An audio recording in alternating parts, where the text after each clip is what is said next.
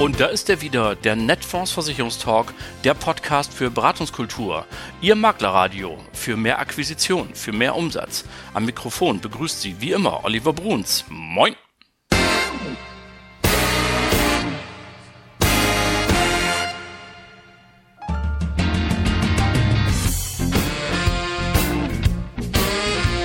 Moin und herzlich willkommen zur 100. Folge Ihres Lieblingspodcasts, dem Netfonds Versicherungstalk. Ja, chillen Sie mit mir ein bisschen, machen sich ein Fläschchen auf oder stoßen Sie mit Kaffee an, je nachdem, wann Sie diese Folge hören. Ich freue mich auf jeden Fall, dass Sie wieder dabei sind, denn Sie sind es, die dieses Projekt überhaupt zu diesem Erfolg geführt haben. Denn ein Podcast beginnen das ist relativ leicht, da braucht man nicht besonders viel für, aber ihn so erfolgreich zu machen, dass auch nach so vielen Monaten, nach so vielen Jahren die hundertste Folge über die Bühne geht und sie trotzdem jeden Mittwoch wieder einschalten und äh, reinhören und schauen, was gibt es beim Netfonds Versicherungstalk Neues. Das ist einfach wunderbar und deswegen zunächst mal an Sie alle ein ganz, ganz herzliches Dankeschön für die Treue, die Sie mir hier mit diesem Format gehalten haben. Das freut mich jede Woche wieder und äh, ja, motiviert mich natürlich auch immer weiterzumachen. Was habe ich denn äh, für Sie vorbereitet? Nun, erstmal sind Glückwünsche eingegangen und äh, ja, vielleicht hören wir an den einen oder anderen mal eben rein. Lieber Herr Bruns, mit einem herzlichen Glück auf aus Dortmund gratuliere ich Ihnen ganz herzlich zur hundertsten Folge Ihres Netfonds Versicherungstalks. So ein bisschen vor drei Jahren aus der Not, aus der Corona- und Lockdown-Not heraus geboren, hat sich da ein echtes Format etabliert. Und ähm, ich glaube, sagen zu dürfen, die Branche hört Ihnen gerne zu. Und äh, ich freue mich auch sehr, bei den 100 Folgen einmal dabei gewesen zu sein. Und wenn es mal wieder klappt, dann gerne alles Gute für die nächsten 100. Ihr Dietmar Blesing, Volksüberversicherung aus Dortmund. Na, was für eine Überraschung. Herzlichen Dank an Dietmar Blesing aus Dortmund. Ganz große Klasse. Und dann gab es noch einen kleinen Gruß aus Nürnberg. Lieber Herr Bruns, ich sende Ihnen meine herzlichsten Glückwünsche zur 100. Podcast-Folge. 100 Folgen sind eine tolle Leistung. 100 Mal spannende Themen und 100 Mal tolle Gäste.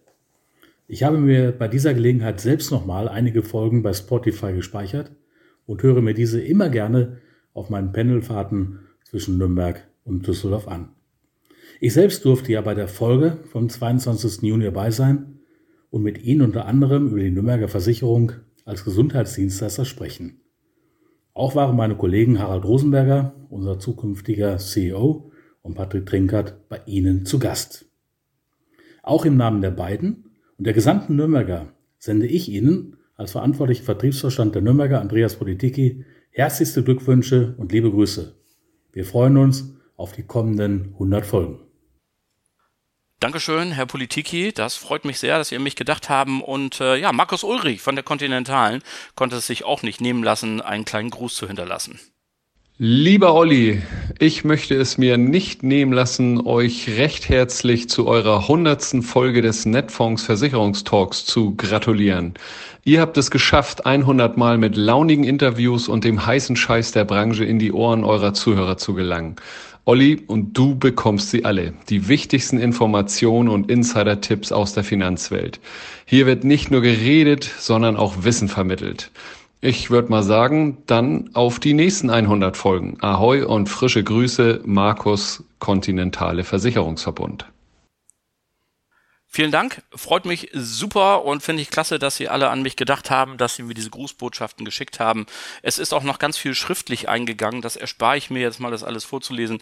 Vielen, vielen Dank dafür schon im Vorfeld, also äh, klasse Nummer.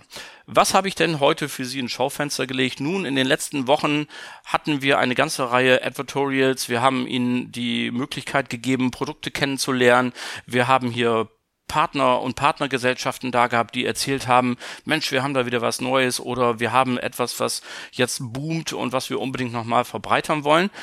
Äh, aber mir macht es ja auch Spaß, ihnen immer ein großes Buffet zu bieten und dabei äh, auch halt mal in die Politik zu gucken oder mit Menschen zu sprechen, die vielleicht nicht ganz direkt mit der Branche zu tun haben, aber doch so ein bisschen indirekt, so ein bisschen drumherum kreisen wie so ein Satellit und dann äh, doch irgendwie Berührungspunkte haben.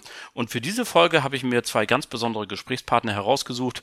Zum einen ähm, habe ich auf dem BAV Handelsblatt Meeting letztes Jahr in Berlin ähm, einen jungen Politiker kennengelernt, äh, von dem ich total angetan war und dachte, boah, was erzählt der denn Cooles auf der Bühne? Und das war Kai Witteker, der ist Renten- und sozialpolitischer Experte der CDU. Supermann und äh, ich habe ihn gleich gefragt, ob er Lust hat, in meinen Podcast zu kommen. Er hat ja gesagt und er hat einen wirklich tollen Ansatz dazu, wie wir die Rentenversicherung weiterentwickeln können und wie wir private Vorsorge stärken können und dergleichen mehr. Tolle Thesen kann ich Ihnen nur wärmstens ans Herz legen. Und auf demselben Meeting in Berlin habe ich auch noch eine Frau kennengelernt, beziehungsweise zunächst einmal auf der Bühne gesehen. Und das ist jemand, der, wie gesagt, eher nur so eine kleine Schnittmenge mit uns hat, aber das, was sie bearbeitet, wird großen Einfluss auf unsere Arbeit haben. Denn ich rede noch mit Imke Petersen von der Deutschen Rentenversicherung und sie ist nicht nur die Chefin der Zulagenbehörde für die Riester-Rente, darum geht's aber in diesem Gespräch gar nicht, sondern sie hat auch noch den Job bekommen, die digitale Rentenübersicht ins Leben zu rufen. Also, es wird ja demnächst auf Knopfdruck für jeden Bürgerin, für jeden Bürger die Möglichkeit geben, sich seine Rentenübersicht anzugucken. Dann kann er auf einer Seite sehen, was habe ich an Ansprüchen aus der gesetzlichen Rente, was habe ich an Ansprüchen aus der BAV, aus meiner Privatvorsorge. Kann er auf einer Seite sehen und das nützt natürlich nicht nur den Bürgerinnen und Bürgern, das nützt ihnen natürlich auch, gerade in der Neuakquisition, wenn sie da eine erste Bestandsaufnahme machen, kann man sich dort einloggen und hier die ganz aktuellen Daten holen. Fantastisch. Und das ist so etwas, das Gerät, das ist so ein bisschen im Hintergrund, das Gerät vielleicht so ein bisschen in den Schatten, das nimmt man gar nicht so wahr. Und ich finde die Arbeit so toll, die sie macht, dass ich gesagt habe, liebe Frau Petersen, das müssen Sie uns erzählen, was Sie da machen und äh, was das alles auf sich hat. Also, das sind meine beiden Gesprächspartner für diese 100. Folge. Ich hoffe, Sie haben genauso viel Spaß an den Gesprächen, wie ich sie hatte, als ich die aufgenommen habe. In diesem Sinne wollen wir jetzt auch genug der Vorrede sein lassen und ich darf Ihnen vorstellen, von der CDU-CSU-Bundestagsfraktion den Renten- und sozialpolitischen Experten Kai Wittecker. Viel Spaß! So, und mir aus dem schönen Berlin jetzt äh, zugeschaltet der Sozial- und Rentenexperte der CDU-CSU-Bundestagsfraktion Kai Wittecker. Moin, Herr Wittecker. Hallo, Herr Bruns. Freut mich, dass das klappt und ich darf noch einen Gedanken eben aus dem Vorgespräch ausnehmen, äh, weil das ja unsere Hörer nicht sehen können. Hinter Ihnen hängt eine Kuckucksuhr an der Wand und die ist ganz besonders, haben Sie mir erzählt. Was hat es denn mit dieser Kuckucksuhr auf sich? Ja, ich komme aus dem Wahlkreis Rastatt. Das ist ein Wahlkreis im nördlichen, am nördlichen Schwarzwald äh, gelegen. Und im Schwarzwald sind natürlich die Kuckucksuhren heimisch. Und eine kleine Startup-Firma bei mir hat gemeint, wir machen Kuckucksuhren, aber modern. Und deshalb haben die äh, Kuckucksuhren aus Pappe erfunden. Und da habe ich gedacht, das muss sofort in mein Büro. Absolut. Also das haben wir damit dann auch untergebracht. Schöne Grüße nach Rastatt und äh, viel Erfolg mit den nachhaltigen Kuckucksuhren. Aber unser Thema ist ja heute die Rente. Äh, lieber Herr Wittecker, wir können uns das doch eigentlich ganz einfach machen. Die Babyboomer, also die in den 60er Jahren des letzten Jahrhunderts geborenen, haben einfach zu wenig Kinder bekommen. Damit haben sie faktisch den Generationenvertrag mindestens mal teilgekündigt. Eigentlich sind sie doch selber schuld, wenn sie jetzt in Armut landen, oder? Na, so will ich das jetzt nicht sagen, aber natürlich äh, stimmt es, dass äh, zu wenig Kinder geboren worden sind äh, zu der Zeit. Äh, und die fehlen jetzt nicht nur übrigens einmal, sondern dauerhaft. Und wir haben das ja zu einem gewissen Grad schon äh, kompensiert. Ich meine, wir haben äh, das Renteneintrittsalter hochgesetzt auf 67 Jahre. Das trifft exakt ja genau diese Generation. Mhm. und auch der Steuerzuschuss ist natürlich in den letzten Jahren gewachsen, der auch natürlich über die äh, Bevölkerung, die arbeitet, ähm, bezahlt wird. Trotzdem geistern ja eine Menge Ideen durch die Landschaft, ähm, wie man dieses Problem jetzt lösen kann. Und da gibt es die Chefin der Wirtschaftsweisen, die auf den Namen Monika Schnitzer hört. Und die hat einen Vorschlag eingebracht und gesagt, eigentlich müsste man jetzt noch eben die Rentenbeiträge erhöhen, weil jetzt ja die Babyboomer noch arbeiten, zumindest noch eine ganze Menge von ihnen. Äh, und so würden sie dann wenigstens quasi für ihre Unterversorgung an Kindern noch selbst zur Kasse gebeten. Und äh, gleichermaßen hat sie dann dazugefügt, sollte man auch überlegen, ob man nicht die ganz hohen Renten ein wenig kürzt zugunsten der kleineren. Was halten Sie von solchen Vorschlägen? Also, ähm, das eine ist in der Theorie richtig. Das hätten wir schon vor 10, 15 Jahren machen müssen. Und im Übrigen, wir haben das äh, zum Beispiel bei der Pflegeversicherung gemacht. Äh, da haben wir quasi einen ganz kleinen Teil der Beiträge auf die Seite gelegt in einen Kapitalstock, der anwächst, um dann später, wenn dann die Babyboomer in, in Rente gehen und dann auch Pflegekosten verursachen, äh, damit äh, die Kosten wieder ein bisschen zu senken. Äh, aber der Zug ist schon eigentlich jetzt fast abgefahren. Ähm, und für so ein Konstrukt gab es nie Mehrheit im Deutschen Bundestag. Wir waren da als Unionsfraktion immer sehr offen dafür. Wir müssen uns jetzt andere Dinge einfallen lassen der Vorschlag von äh, Frau Schnitzer, ähm, die ganz hohen Renten zu kürzen, ähm, klingt erstmal äh, sehr sympathisch, aber äh, die Rentenversicherung ist eine Versicherung, ist keine einfache Steuerleistung, die ich einfach mal runter oder hochsetzen kann, wie ich will, sondern dahinter stehen eigentumsrechtliche Anforderungen, die vom Grundgesetz her äh, mit geschützt sind. Und äh, es gilt in der Rente, je mehr ich einzahle, desto mehr kriege ich raus. Und ähm, jetzt nochmal ein eine Absenkung der besonders hohen Renten zu machen, ähm, wird schwer verfassungsrechtlich sauber zu formulieren. Schwer oder unmöglich? Also mir fe fehlt die Fantasie dafür, wie es äh, wirklich okay. gehen sollte. Ähm, ich glaube, dass wir, wenn wir in Rentenreformen denken, ähm, glaube ich, auch in ganz anderen Kategorien denken müssen. Mir ist das ein bisschen zu äh, Flickschuster-reimäßig äh, wie da äh, vorgegangen wird, äh, sondern wir müssen uns klar machen, dass man mit verschiedenen Reformen verschiedene Probleme innerhalb der Rente äh, lösen kann. Und da muss man sehr sauber argumentieren.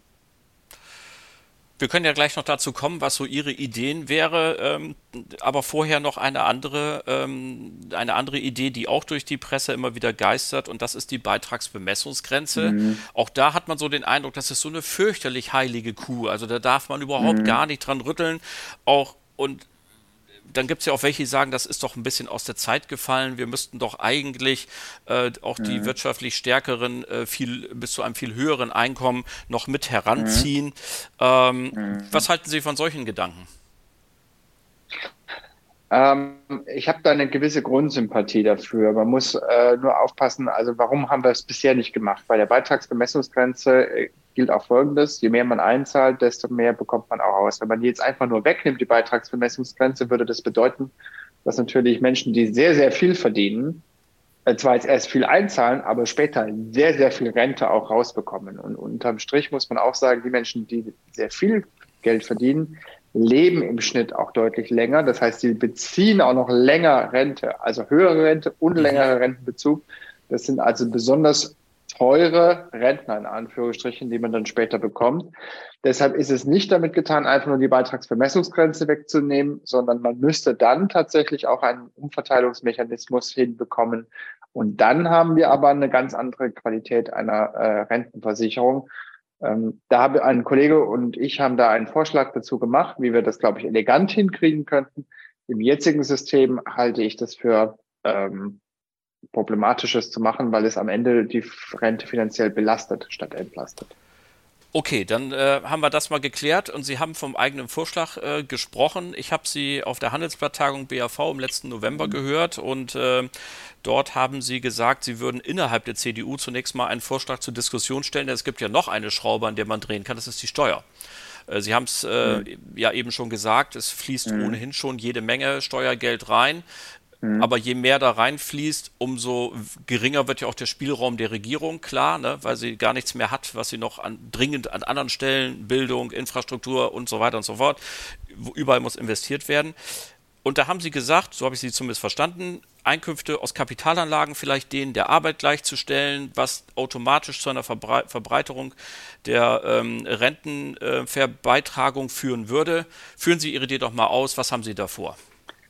Ja, gerne. Es sind, äh, also Sie haben es schon fast richtig äh, erklärt. Es geht darum, dass wir bisher Sorry. die Rente ja eigentlich, äh, dass wir, nee, das, das, Sie haben es eigentlich richtig erklärt.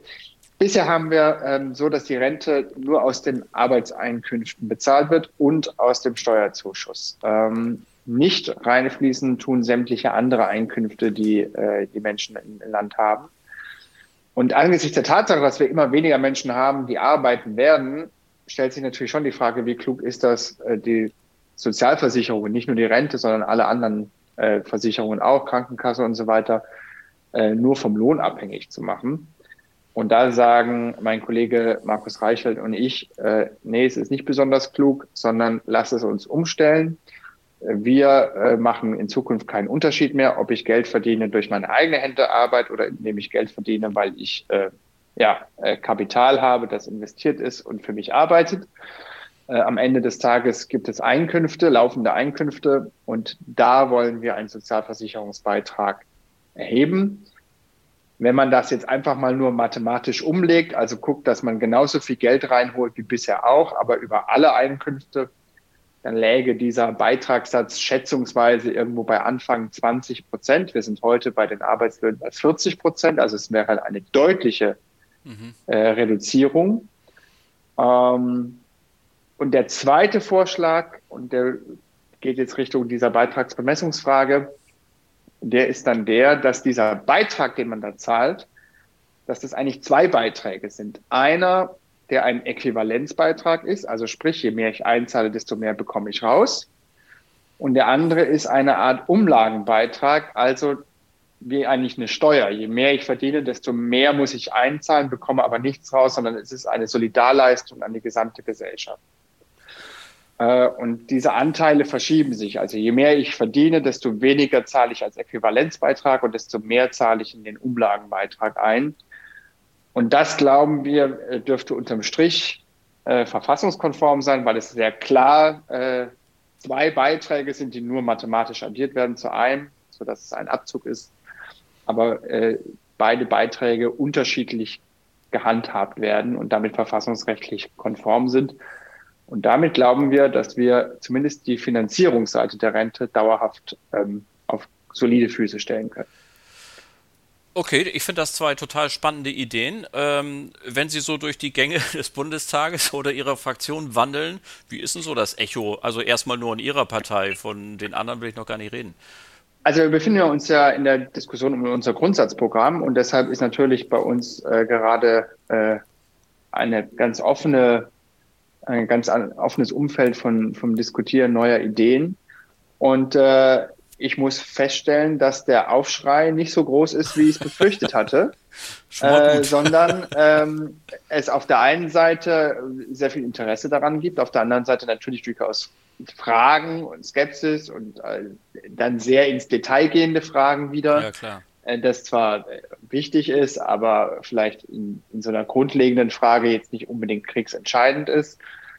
Ähm, wir schauen mal, wie weit wir damit kommen. Also wir wollen jetzt gucken, dass wir da noch ein bisschen mehr äh, Zahlen und Daten an, an äh, bekommen, um da mehr Fleisch an den Knochen zu bringen, äh, damit man wirklich versteht, was wir eigentlich damit meinen. Aber wir glauben, dass ähm, in einer Welt, der, in der sich die Arbeitswelt ja total wandelt, wo wir digitale arbeiten, was ja zum einen bedeutet, dass die Unternehmen mit weniger Leuten mehr äh, Umsatz und Gewinn machen können. Und zum anderen wir auch als Arbeitnehmer hybrid unterwegs sind. Also sprich, wir haben vielleicht noch einen Arbeitgeber, von dem wir ein festes Gehalt bekommen, aber vielleicht haben wir auch noch nebenher ein kleines Geschäft, was komplett digital läuft, mhm. wo wir se selbstständig sind. Und dass da die Einkünfte völlig unterschiedlich besteuert und auch mit Abgaben belegt werden, das erscheint mir nicht sehr sinnvoll in einer modernen Arbeitswelt. Und deshalb wäre es, glaube ich, sinnvoll, hier äh, reinen Tisch zu machen. Ich würde das ähm, wie gesagt, finde das sympathisch und freue mich auf die weitere Diskussion. Werde das von hier aus natürlich verfolgen. Äh, und außerdem ist es ja auch die Frage, ähm, ob bei dem, wie Sie gesagt haben, bei dem Anteil, der quasi eine Umlage darstellt, da sagten Sie eben so, ja, da kriege ich nichts raus. Sozialer Frieden ist ja auch ein Wert mhm. an sich. Und äh, wenn man eben durch eine Gesellschaft wandelt, wo es allen irgendwie auch den, den Schwächeren eben äh, ganz gut geht, auf die wollte ich nämlich noch zu sprechen kommen. Mhm. Der Gesamtverband der deutschen Versicherungswirtschaft hat neulich gesagt, 40 Prozent der Haushalte können nicht fürs Alter sparen. Ja.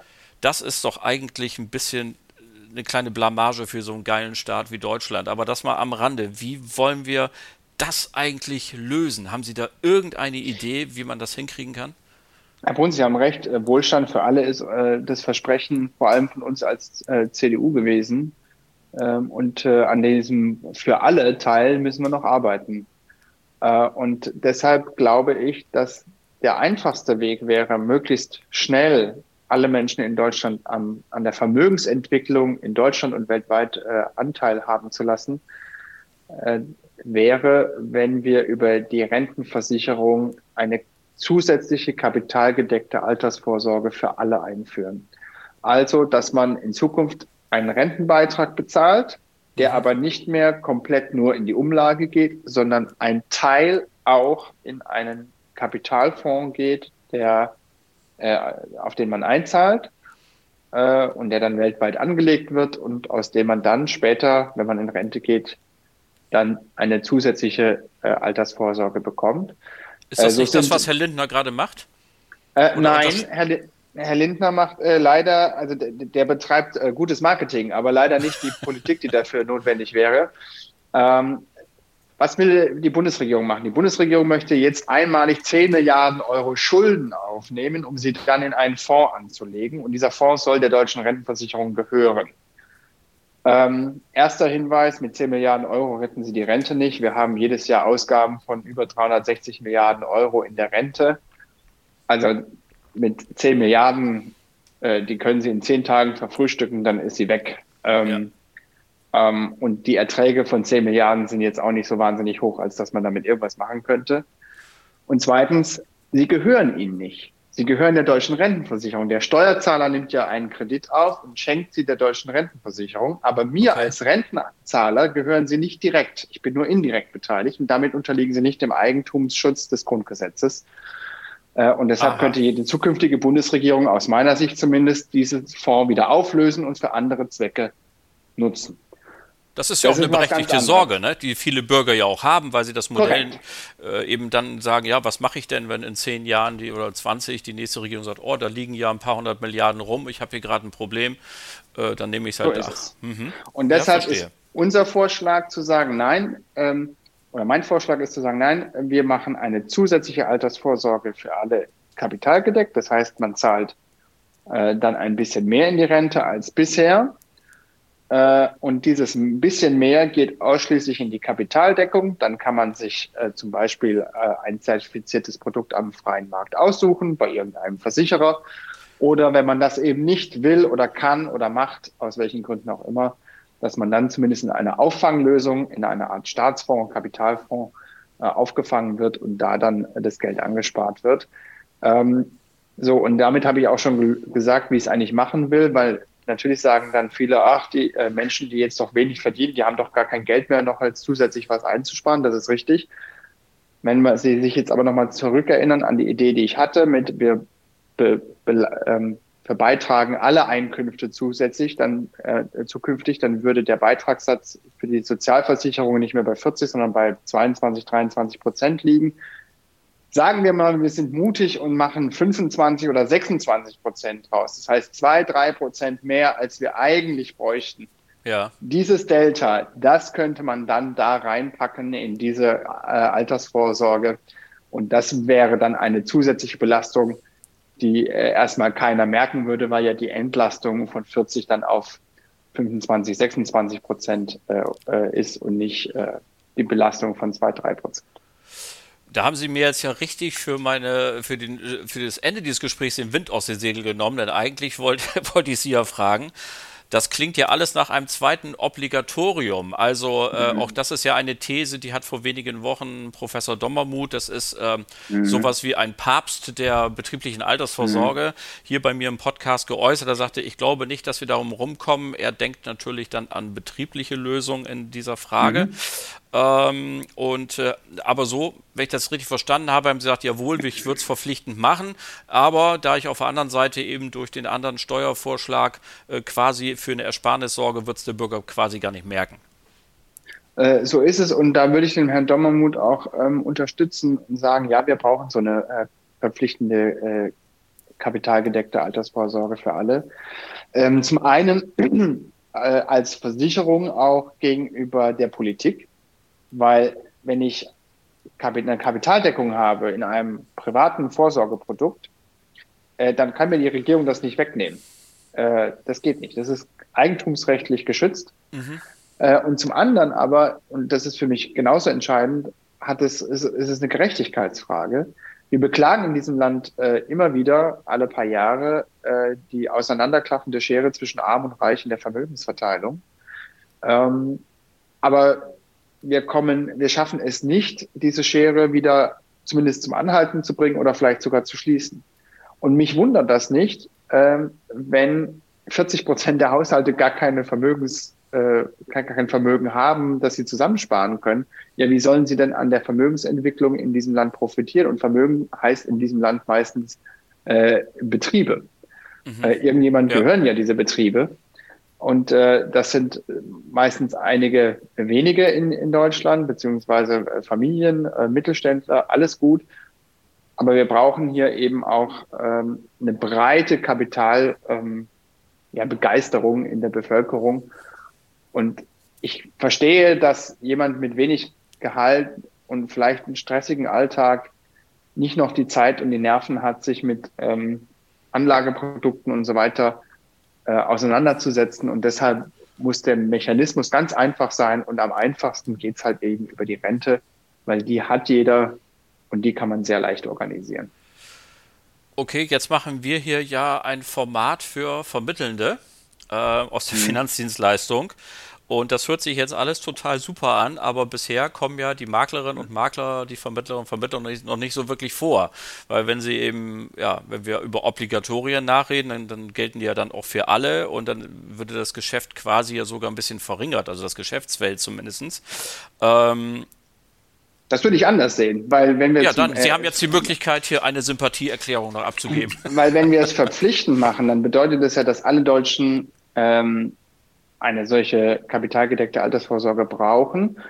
Und wenn wir sagen, ähm, du musst beispielsweise zwei Prozent von deinem Bruttolohn einzahlen, aber du musst aussuchen, welches, in welches ah. Produkt ah. du sparen möchtest, äh, dann kommen natürlich äh, die privaten Versicherer und die äh, Vermarkter wieder ins Spiel, weil dann müssen sie ja um die Leute kämpfen. Und genau das passiert ja auch zum Beispiel in Schweden, die machen das genauso. Ähm, da äh, sind, äh, ich glaube, über 50 Prozent der, äh, der Arbeitnehmerinnen und Arbeitnehmer in einem privaten Anlageprodukt.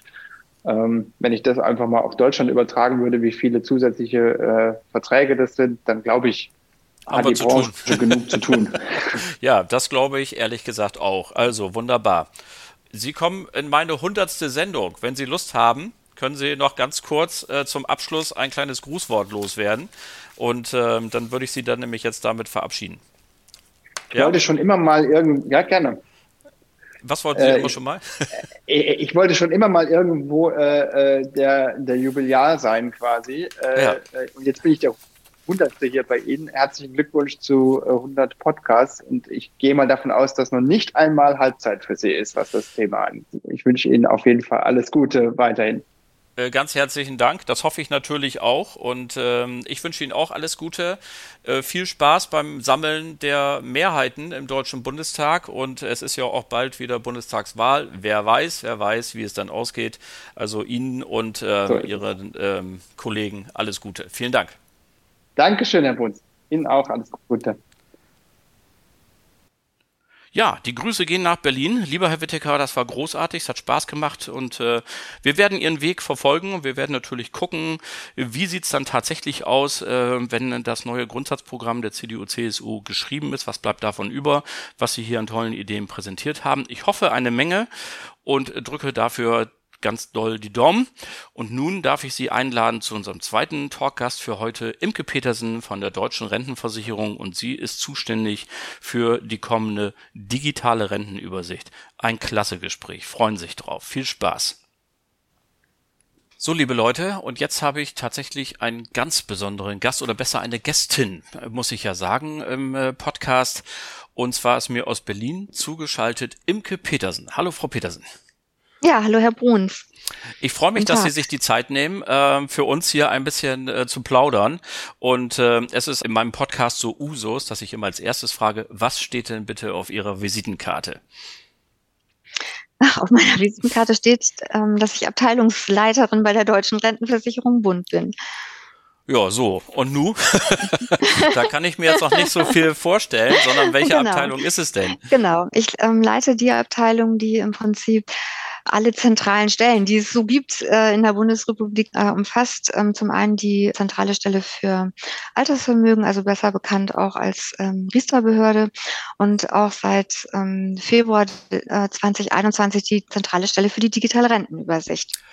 Und das ist genau der Grund, warum wir mhm. uns zu diesem Gespräch verabredet haben. Denn, wie gesagt, Sie sind da mittendrin in diesem neuen Großprojekt äh, der digitalen Rentenübersicht. Vielleicht sind Sie so nett für alle, die sich da noch nicht so richtig was drunter vorstellen können. Woran arbeiten Sie? Worum handelt es sich? Mhm. Ja, also das, ähm, die digitale Rentenübersicht, ähm, das sagt schon der Name, ist ein zusätzliches digitales Informationsangebot für Bürgerinnen und Bürger ähm, und diese digitale Rennübersicht soll letztlich dafür sorgen, dass die, ähm, die Bürgerinnen einen besseren Kenntnisstand über ihre eigenen Altersvorsorgeansprüche erlangen, und zwar aus der gesetzlichen Rentenversicherung, aus der betrieblichen Altersvorsorge und der privaten Altersvorsorge. Und ähm, im Prinzip ist es so, man muss sich das vorstellen, dass in, äh, in dieser digitalen Rentenübersicht die, die eigenen Ansprüche im Prinzip in einer Gesamtübersicht ähm, strukturiert für die Bürgerinnen und Bürger aus diesen drei Säulen dargestellt werden, so dass man im Prinzip erkennen kann, ähm, wo stehe ich aktuell mit meiner Altersvorsorge, brauche ich vielleicht eine unabhängige Beratung für weitergehende Schritte oder bin ich äh, mit Blick auf meinen Ruhestand ähm, auf einem sehr guten Weg. Das hört sich nach einem klasse Ding an, muss ich ehrlich sagen. Ähm, wie ist denn so der Zeitstrahl? Können Sie schon sagen, wann kann es losgehen? Wann können die ersten mal in Ihre Rentenübersicht schauen? Mhm. Ja, wir sind ähm, im Prinzip schon ähm, mitten in der sogenannten ersten Betriebsphase. Ähm, am 16.12. letzten Jahres, also 2023, sind wir gestartet ähm, und die digitale Reinübersicht ähm, wird im Prinzip in, in mehreren Schritten eingeführt mhm. werden. Aktuell ist es so, dass wir mit den Vorsorgeeinrichtungen, die jetzt im ersten Schritt freiwillig teilnehmen, das elektronische Verfahren verproben in einem geschützten Bereich. Gleichzeitig parallel dazu evaluieren wir aber schon die digitale Rentenübersicht zum einen mit Altersvorsorgeexperten, die sich genau anschauen, wie sind im Prinzip die, ähm, die Informationen abgebildet, ist es gut erkennbar, ist das, ähm, ist das auch verständlich und ähm, parallel haben wir auch sogenannte Tests User, die wir ausgewählt haben, die im Prinzip auch schon mal draufschauen auf unsere öffentliche Webseite ähm, und dort Informationen auch erhalten können zu dem Verfahren, ob das alles gut verständlich ist, ob sie da gut durch den Prozess geführt werden. Und dann ist es geplant im Sommer äh, dieses Jahres, dass das Portal dann geöffnet wird für alle Bürgerinnen und Bürger, die Interesse haben, teilzunehmen das hört sich ehrlich gesagt nach einem Mammutprojekt an. Also, ähm, wenn ich das mal so sagen darf, was waren denn jetzt so die größten Herausforderungen für Ihre Behörde, um dieses Ding auf die Beine zu hm. stellen? Also grundsätzlich kann man sagen, dass dieses ganze Projekt, also die Umsetzung der digitalen Rentenübersicht in mehrerlei Hinsicht im Prinzip komplex ist. Zum einen natürlich inhaltlich, aber auch zeitlich. Wir hatten ähm, im Prinzip 21 Monate Zeit, um diese sogenannte erste Betriebsphase dann mhm. auch umzusetzen. Das ist uns auch gelungen im letzten Jahr und dann wird es, wie gesagt, schrittweise eingeführt. Aber man muss auch sagen, ähm, dieses Projekt ist natürlich inhaltlich auch sehr komplex, weil natürlich auch im Vorfeld viele Abstimmungen ähm, erforderlich sind mit den Stakeholdern. Ne? Also im Prinzip auch zu schauen, wie werden die Inhalte abgebildet, so dass es die Bürgerinnen und Bürger auch gut verstehen können. Wir haben dazu auch ein, eine gute Gremienstruktur aufgebaut. Wir haben ja so ein sogenanntes Steuerungsgremium, ähm, wo im Prinzip Ministeriumsvertreter, aber auch die Vertreter der, der drei Säulen der Altersvorsorge vertreten sind. Und hier haben wir uns wirklich sehr, sehr gut unterstützt gefühlt, ähm, die uns auch beraten haben, inhaltlicher Art, so dass wir hier dieses komplexe Gebilde, glaube ich, oder diesen komplexen Auftrag, glaube ich, wirklich im ersten Schritt auch gut umgesetzt haben. Aber was man eben auch nicht verkennen darf, es ist ein elektronisches Datenaustauschverfahren. Mhm. Und das heißt, wir haben hier sehr viele Vorsorgeeinrichtungen, die wir ja anbinden müssen. Wir mussten äh, im Prinzip auch die Datensätze, die Datenwege bestimmen und sind jetzt in der Verprobung. Also das ist sowohl inhaltlich, technisch als auch zeitlich wirklich sehr herausfordernd gewesen. Das glaube ich Ihnen sofort. Vor allen Dingen ist mir bei diesem Projekt immer eins aufgefallen. Also jeder Karnickelzüchterverein ist noch hingegangen und hat die Geburtstagslisten vom schwarzen Brett abgehängt, weil er irgendwie denkt, das geht jetzt alles nicht mehr durch DSGVO. Wie um alles in der Welt haben sie es geschafft, äh, die äh, datenschutzrechtlichen Bestimmungen äh, einzuhalten und trotzdem diese drei Säulen privat, betrieblich und gesetzliche Altersvorsorge in eine äh, Übersicht zu packen. Mhm.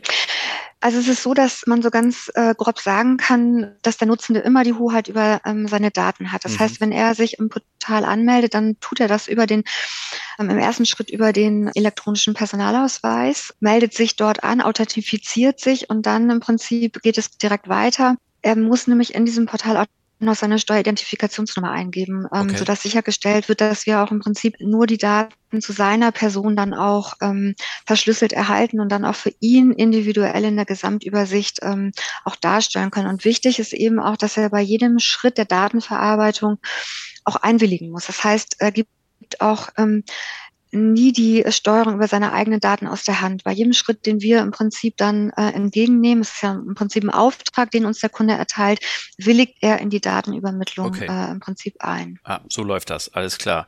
Äh, und wie muss ich mir das in Zukunft vorstellen? Jetzt habe ich da in meinem Portal ähm, gesagt, ich habe hier noch eine betriebliche Alterssaison, da zahle ich jeden Monat ein paar hundert Euro ein. Mhm. Äh, wird das von Ihnen automatisch aktualisiert, Monat für Monat oder einmal im Jahr oder wie äh, wird das in Zukunft weitergehen?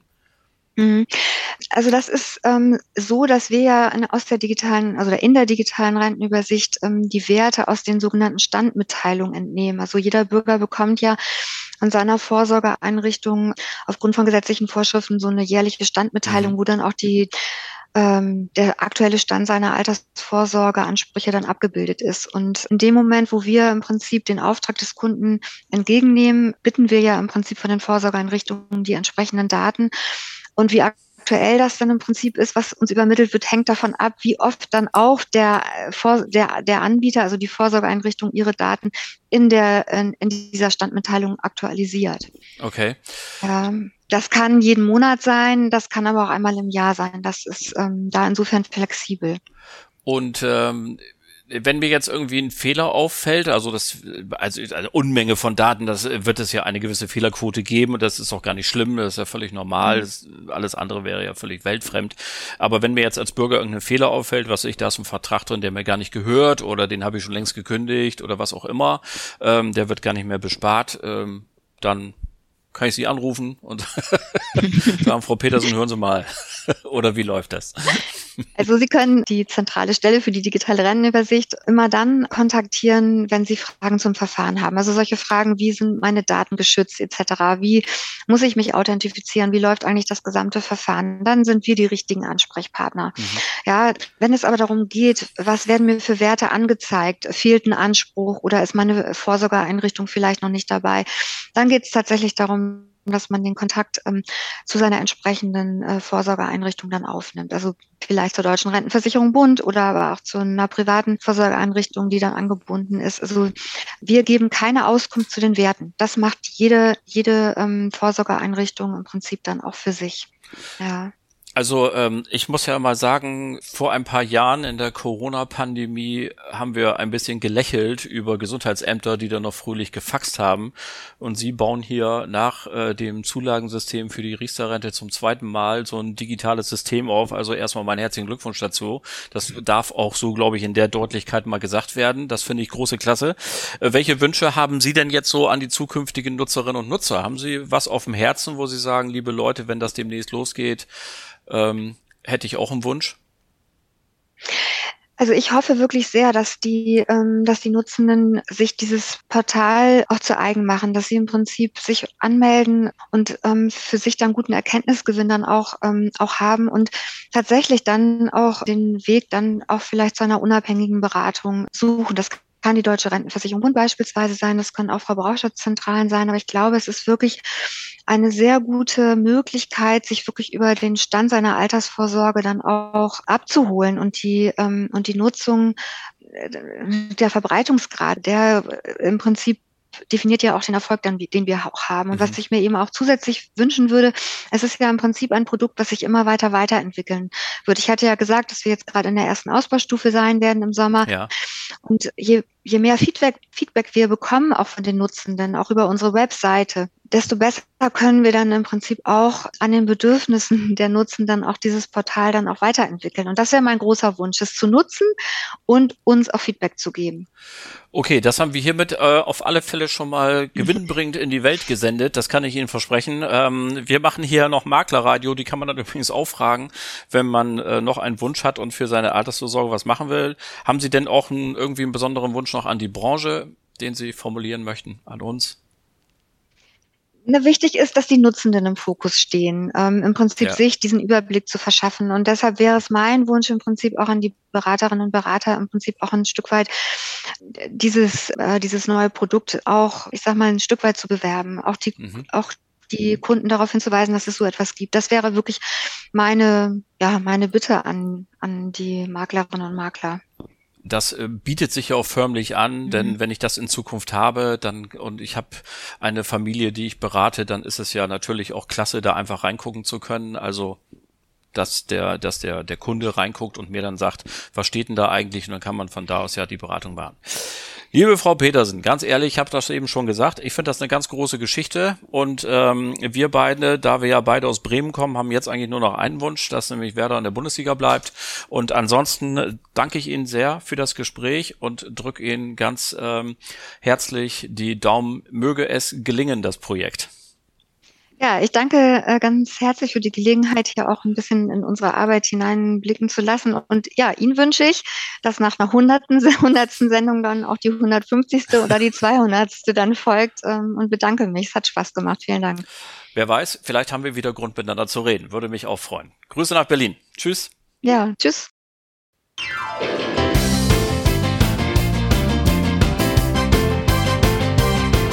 So, und die schönste Party geht irgendwann mal zu Ende. So auch diese hier, die 100. Folge des Netfonds Versicherungstalk ist dann auch schon wieder Geschichte. Vielen herzlichen Dank an meine Gesprächspartner, liebe Frau Petersen, lieber Herr Wittecker. Bleiben Sie gesund, machen Sie weiter. Es macht großen Spaß mit Ihnen. Vielen Dank an Sie alle fürs Zuhören natürlich. Die 101. Folge Ihres Lieblingspodcasts gibt es dann nächste Woche am 22. März, wie immer morgens um 6 Uhr. Und auch da freue ich mich genauso drauf, Sie wieder begrüßen zu können. Bleiben Sie mir bis dahin gewogen und vor allem bleiben Sie gesund. Allen Kranken wünschen wir gute Besserung. Schöne Grüße aus Hamburg, Ihr Oliver Bruns.